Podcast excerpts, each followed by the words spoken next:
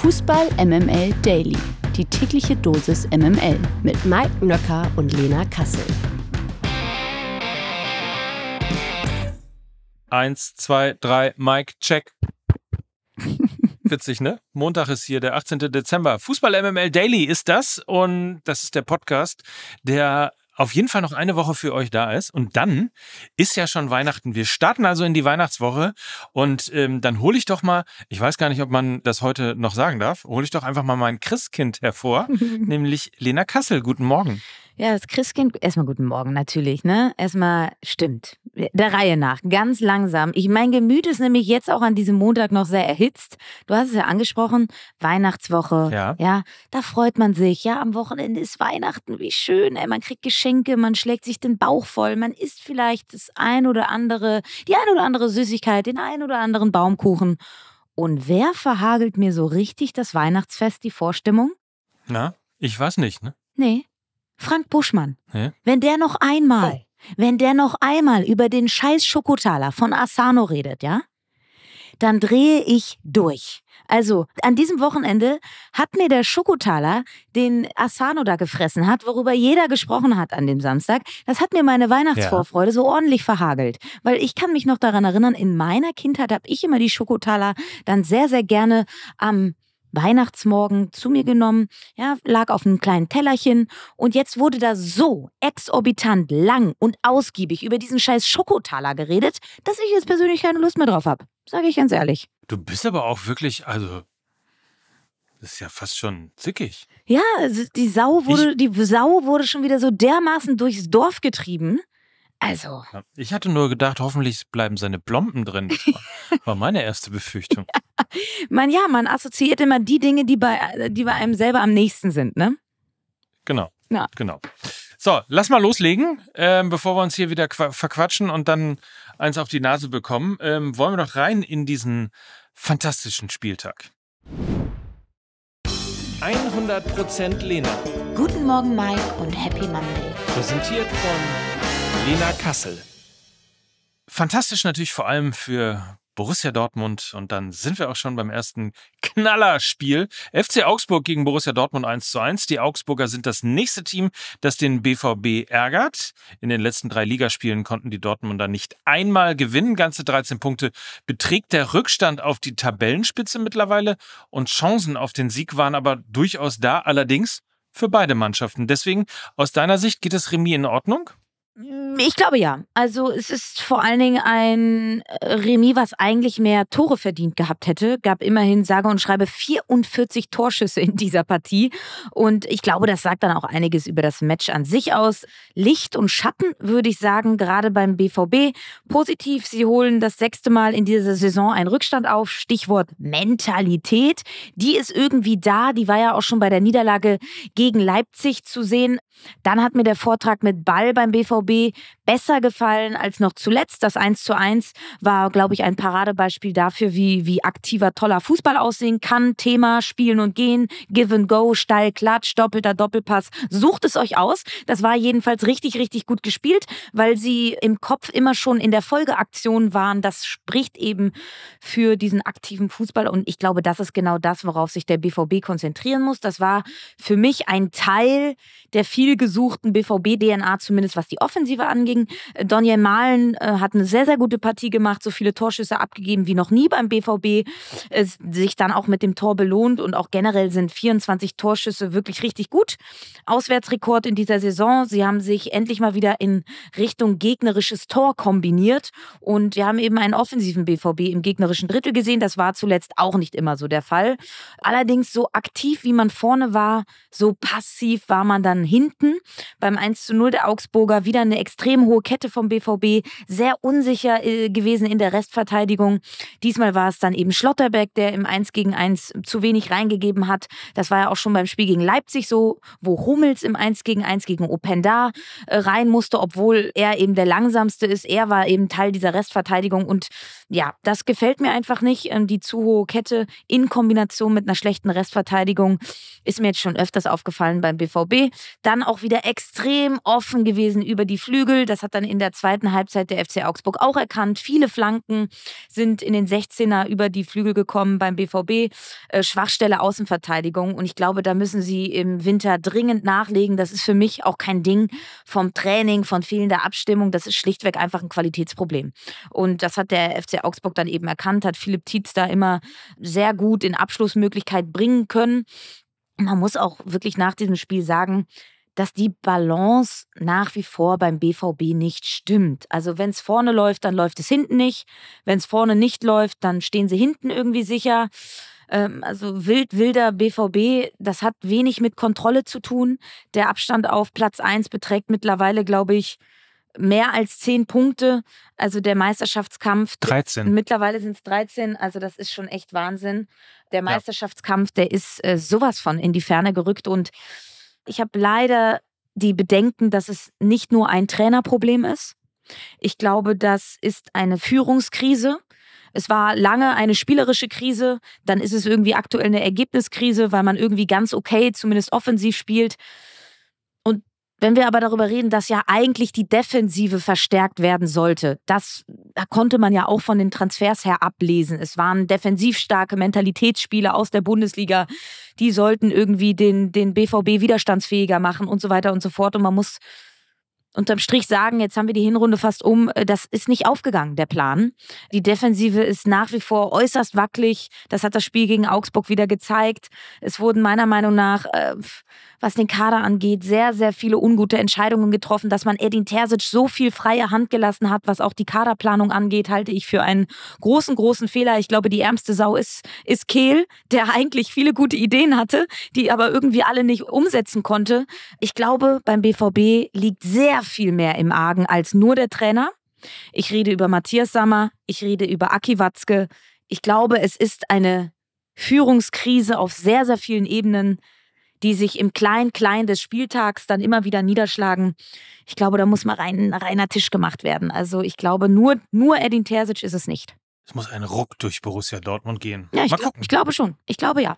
Ja, ja, mal gucken. Also, was wohl passiert in der Winterpause? Wir werden es sehen. Wir haben ja noch einen Spieltag vor uns, bevor äh, Weihnachten kommt. Aber äh, gucken wir doch mal äh, sozusagen eine, eine U-Bahn-Station oder eine S-Bahn-Station weiter.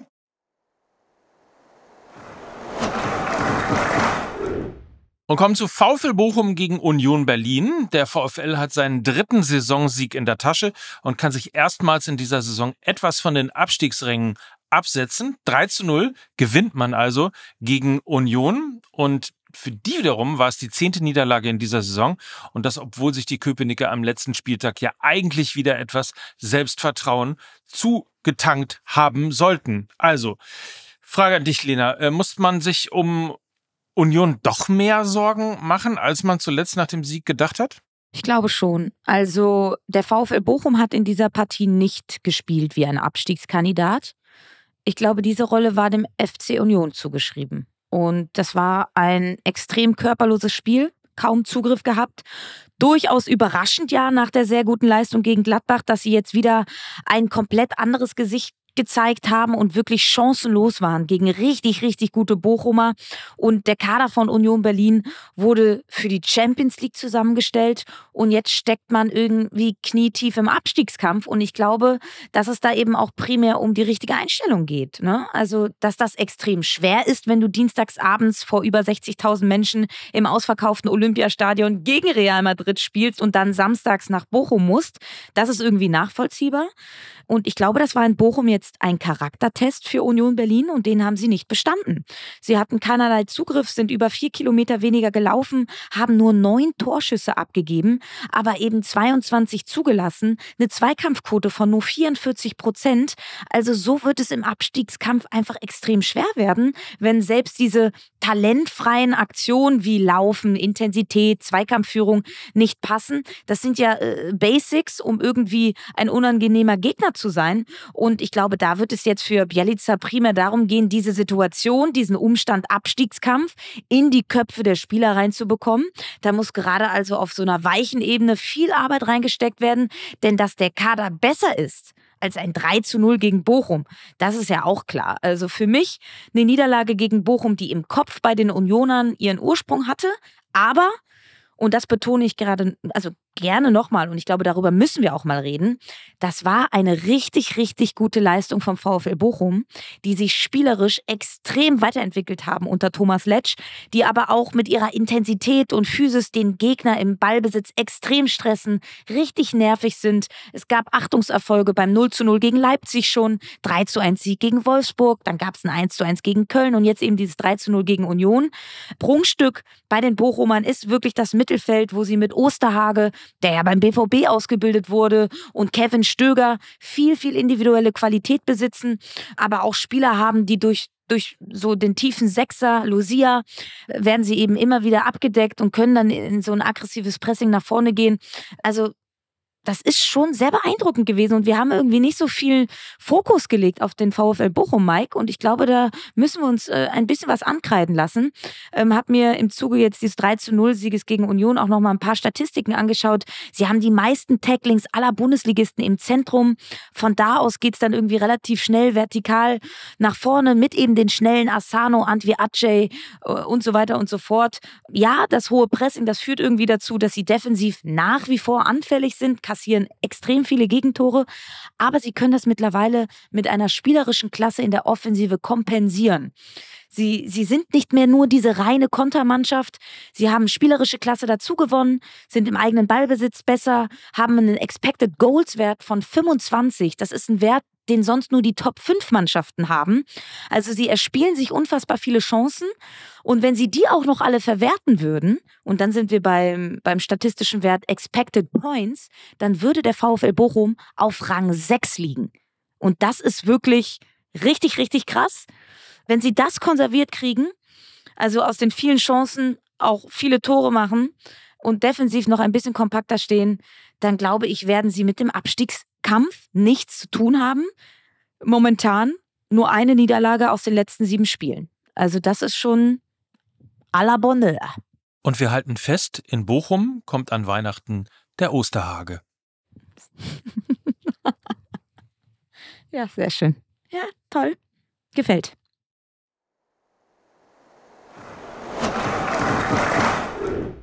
RW Leipzig gegen die TSG Hoffenheim 3 zu 1. Unser Powerhörer Miranda Blech ist tatsächlich ein Mann, also deswegen ist auch die Anrede richtig, hat uns äh, natürlich richtigerweise darauf hingewiesen, dass es sich hierbei natürlich um das wahre Plastiko handelt und nicht, äh, ich glaube, was hatten wir?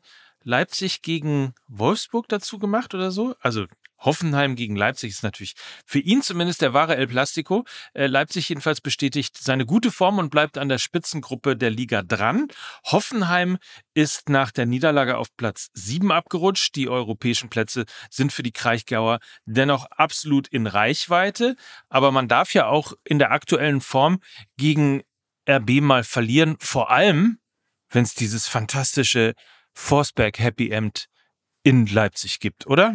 Also, ich glaube, je länger die Saison gehen wird, desto mehr wird Leipzig davon profitieren. Sie sind extrem gefestigt, haben kaum Schwankungen in ihren Leistungen, haben selten lange negative Phasen. Ja, es gab die Niederlage gegen Leverkusen am ersten Spieltag, das Pokal aus gegen Wolfsburg, dann irgendwie eine komische Niederlage am zehnten Spieltag gegen Mainz mit 1 zu 0 und am zwölften Spieltag wieder eine 2 zu 1 Niederlage gegen Wolfsburg in der Liga. Aber diese Negativerlebnisse sind maximal ein Spiel.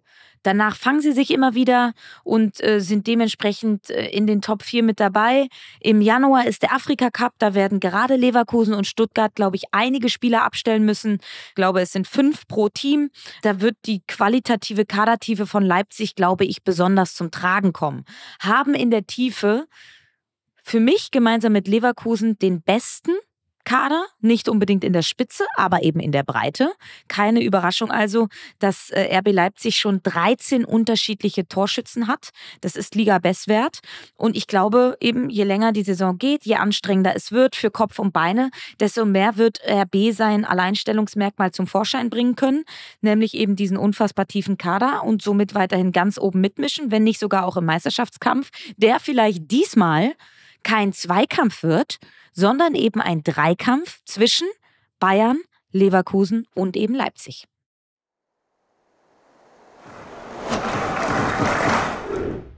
Und dann kommen wir nochmal zu Bayer Leverkusen. Zu Recht sind die auf jeden Fall, natürlich als Tabellenführer auch, aber im Meisterschaftsrennen weiter drin, denn sie sind sehr, sehr souverän vom Platz als Sieger gegangen gegen Eintracht Frankfurt. Nach zwei Unentschiedenen Folge gewinnt die Werkself also mal wieder in der Bundesliga. Das klingt jetzt nicht so überzeugend, aber die Art und Weise, wie sie gespielt haben, war schon wirklich großartig. Für Leverkusen ist es der zwölfte Saisonsieg. Bayer bleibt damit auch nach dem 15. Spieltag ungeschlagen. Frankfurts Inkonstanz geht auch weiter. Nach dem 5 zu 1 gegen die Bayern ist man bei den Hessen spätestens jetzt wieder auf dem Boden der Tatsachen zurück. Und doch stellt sich die Frage, wer soll Leverkusen stoppen? Ja, wenn überhaupt der Afrika Cup, ne? Also, wo halt. Ja, sehr richtig, ja. Wo, ja, wo halt wirklich auch in der Defensive, die auch absolutes Prunkstück sind bei Bayer Leverkusen, was die drei Ochsen da hinten alles wegverteidigen. Also Kusunu, Ta und Tapsoba, gerade Kusunu, absoluter Schlüsselspieler bei Bayer Leverkusen. Ähm, und da wird sich ein bisschen was ja, verändern in der letzten Kette. Ich glaube, Boniface der ja auch beim Afrika Cup weilt, wird man irgendwie mit Patrick Schick auffangen können, der ja jetzt auch immer wieder mehr Spielpraxis bekommt, äh, rechtzeitig fit geworden ist. Ne? Ähm, aber ich glaube, der Kasus Knackpunkt, der wird wirklich die Dreierkette mit Kusunuta und Tapsoba sein und Xabi Alonso ist bisher kein großer Freund der Rotation gewesen. Also die Elf stellt sich eigentlich von alleine auf, die erste Elf.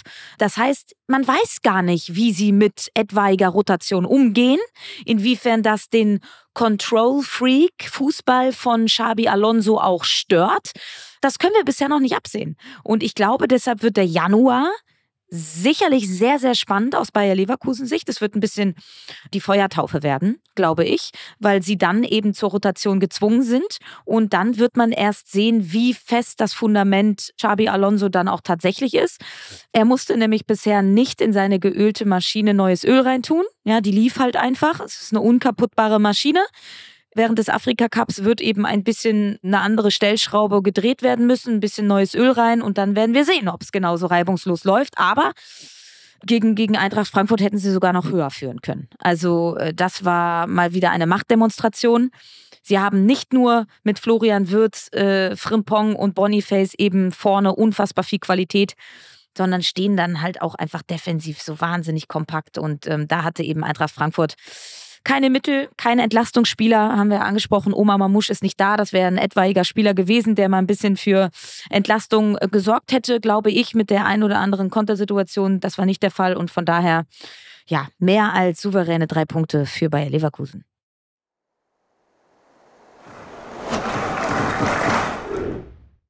Und zu den Bayern müssen wir noch kommen, eigentlich zum absoluten Spitzenspiel an diesem Wochenende.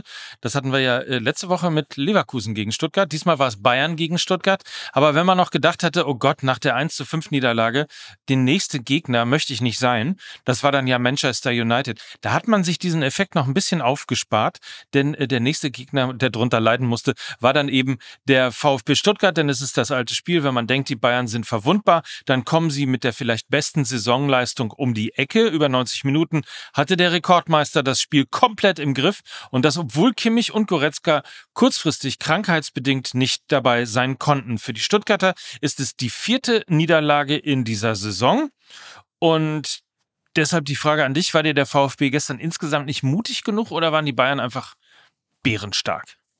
Zu stark. Die Bayern waren zu stark. Also Sebastian Hoeneß hat durchaus eine mutige Aufstellung wieder gewählt, hat nicht irgendwie äh, Stenzel reingebracht, den ich ja so ein bisschen erwartet hätte, anstatt Wagnermann. Das wäre, glaube ich, was das Thema Restverteidigung angeht, bei diesem sehr hohen Pressing äh, definitiv im Nachgang die bessere Lösung gewesen, glaube ich.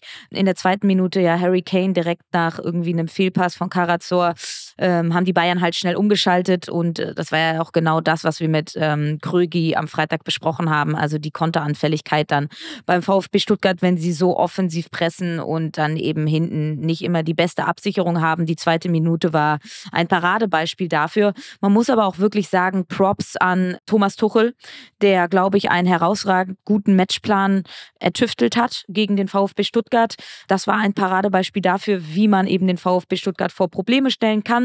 Sie haben ihn in den ungefährlichen Zonen den Ball überlassen, haben eher auf ein situatives Pressing gesetzt. Also die Bayern hatten 39 Prozent Ballbesitz. Ne? Das darf man nicht vergessen. Also sie haben dem VfB Stuttgart den Ball weitestgehend überlassen, aber eben in Zonen, die wahnsinnig ungefährlich waren. Und dann sind sie eben immer nur situativ ins aggressive Pressen gegangen, haben aber tief und kompakt verteidigt, haben sich alle dran gehalten. Das war eine couragierte Gesamtleistung der Mannschaft.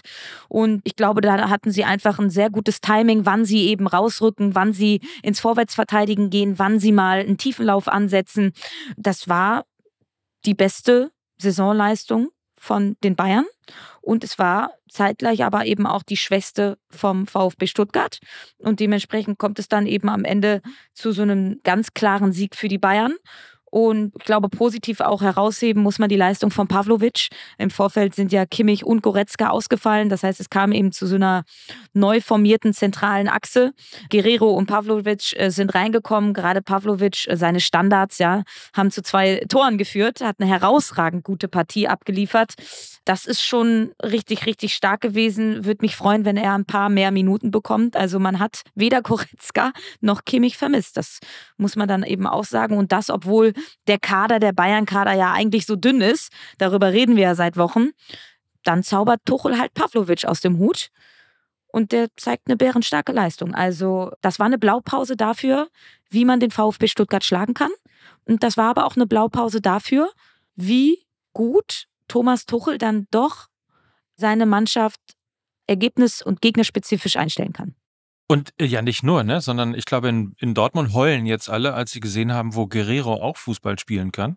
Und vor allen Dingen wie, an der Seite, nämlich in der Tat ähm, von Pavlovic. Also, na, bärenstarke Leistung auch von ihm. Übrigens, äh, Doppelpacker natürlich äh, Harry Kane mal wieder.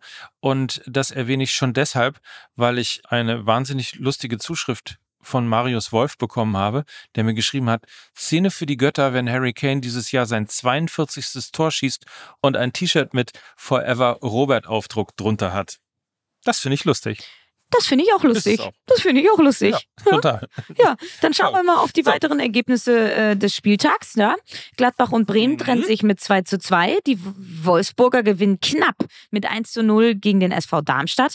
Mainz verliert ebenso knapp gegen den ersten FC Heidenheim mit 0 zu 1 und die Freiburger gewinnen mit 2 zu 0 gegen den ersten FC Köln. Get ready for the greatest roast of all time the Roast of Tom Brady, a Netflix live event happening May 5th. Hosted by Kevin Hart, the seven time world champion gets his cleats held to the fire by famous friends and frenemies on an unforgettable night where everything is fair game. Tune in on May 5th at 5 p.m. Pacific time for the Roast of Tom Brady, live only on Netflix. In der zweiten sieht man besser. Wer hätte das vor der Saison gedacht? Holstein Kiel ist Herbstmeister in Liga 2. Die Kieler gewannen nämlich am Samstagabend gegen Hannover 96 mit 3 zu 0 und sprangen zum ersten Mal in dieser Saison an die Tabellenspitze.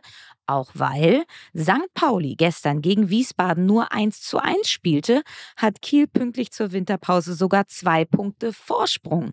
Mike, Frage natürlich, wie, wie schwer wiegt jetzt die Enttäuschung? Die Herbstmeisterschaft war auf St. Pauli doch eigentlich schon eingeplant, oder? Äh, ja, ehrlicherweise schon. Und äh, insofern jetzt mal rein sportlich ist das Ganze äh, durchaus enttäuschend, zumal ähm, es eine völlig ich wollte schon sagen, eine völlig unnötige Niederlage gegen Wiesbaden gewesen ist. Aber ähm, so wirkt das halt, wenn man am Ende eins zu eins spielt und eigentlich über 80 Minuten die klar bessere Mannschaft ist. Also insofern wieder mal ein Unentschieden, das wie schon das Unentschieden gegen den HSV, wie schon das Unentschieden gegen den VfL Osnabrück, eben jetzt auch das Unentschieden gegen Wien Wiesbaden völlig unnötig gewesen ist. Und ähm, was das Thema Herzmeisterschaft angeht, klar, das ist sicherlich auch ein gutes Gefühl. Man merkte es auch gestern im Stadion. Es gingen irgendwie alle doch eher äh, ein bisschen enttäuscht aus dem Stadion nach Hause im letzten Spiel vor Weihnachten. Auf der anderen Seite, äh, um allen St. Pauli-Fans mal wieder Mut zu machen, die letzte Herbstmeisterschaft, die der FC St. Pauli ähm, gewonnen hat, in Anführungsstrichen, hat dann dazu geführt, äh, dass St. Pauli nicht aufgestiegen ist. Also insofern, vielleicht ist es auch einfach ganz gut, um die Sinne dann eben doch noch zu schärfen und eben zu wissen, dass es noch ein weiter, weiter Weg ist äh, bis Richtung Bundesliga. Aber es ist auf jeden Fall ein Alarmzeichen, denn ungeschlagen eine Hinserie zu beenden und trotzdem nicht Erster zu sein, das ist sagen wir mal, ungewöhnlich. Ja, und das ist vor allen Dingen auch bitter. Ne? Der Hamburger Sportverein, ja. der liegt nach dem 2-0-Sieg in Nürnberg mit zwei Punkten eben hinter dem FC St. Pauli auf Rang 3, gefolgt von Fortuna Düsseldorf und Kräuter Fürth. Die Hertha hat es hingegen verpasst, näher an die Aufstiegsränge zu rücken. Nach dem 0-0 gegen Osnabrück gehen die Berliner als Siebtplatzierter in die Winterpause. Die weiteren Ergebnisse Schalke und Fürth trennen sich mit 2 zu 2. Paderborn gewinnt mit 3 zu 0 gegen Hansa Rostock. Magdeburg unterliegt mit 2 zu 3 gegen Fortuna Düsseldorf. Karlsruhe gewinnt zu Hause mit 3 zu 2 gegen Elversberg. Und Braunschweig holt auch einen Heimsieg und zwar mit 2 zu 1 gegen den ersten FC Kaiserslautern.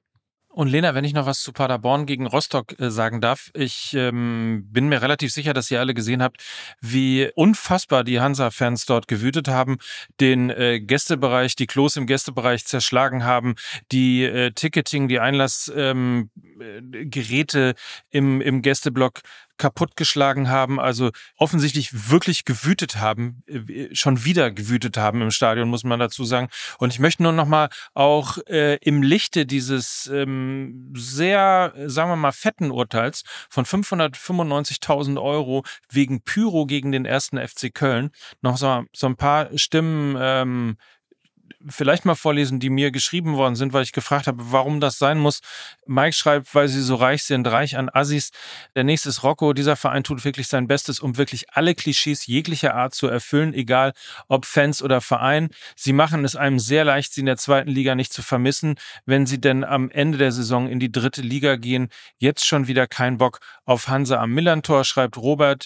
Äh, Michel eine große Sauerei, was diese in Anführungsstrichen Fans veranstalten. Rostock gehört für so ein Verhalten als Strafe der Zwangsabstieg. Das fordert auch Jonas. Also viele, viele Forderungen tatsächlich nach harter Bestrafung, vor allem auch nach der Bestrafung, eben keine Gästefans mehr von Hansa Rostock in anderen Stadien zuzulassen, etc. etc. Also da staut sich ein bisschen was auf und ich bin mal sehr gespannt, wie der Verein dieses Verhalten dann aufarbeitet. Am 19. Januar geht es dann übrigens weiter. Mal gucken, vielleicht kommt da ja der eine in der besinnlichen Zeit für die Rückrunde zur Besinnung.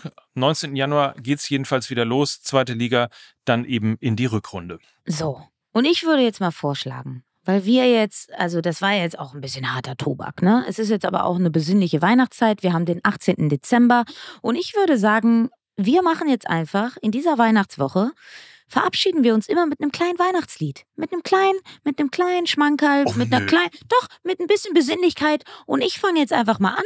Ich sage euch ganz ehrlich, mein heutiges Weihnachtslied, was mich irgendwie so ein bisschen durch den Tag bringt, was mich ein bisschen besinnlich macht, was mich ein bisschen runterholt, das spiele ich euch jetzt vor und damit verabschieden wir uns. Ja? Macht's euch muckelig. Hm? Es ist die Weihnachtswoche. Bist du etwa der Grinch oder was? Ja, ist ja gut. Voll. Weihnachtsgrinch. Also, wir verabschieden uns. Hm?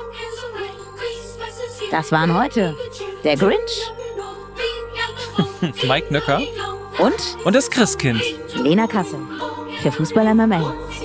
Tschüss. Ho, ho, ho. Tschüss. Tschüss.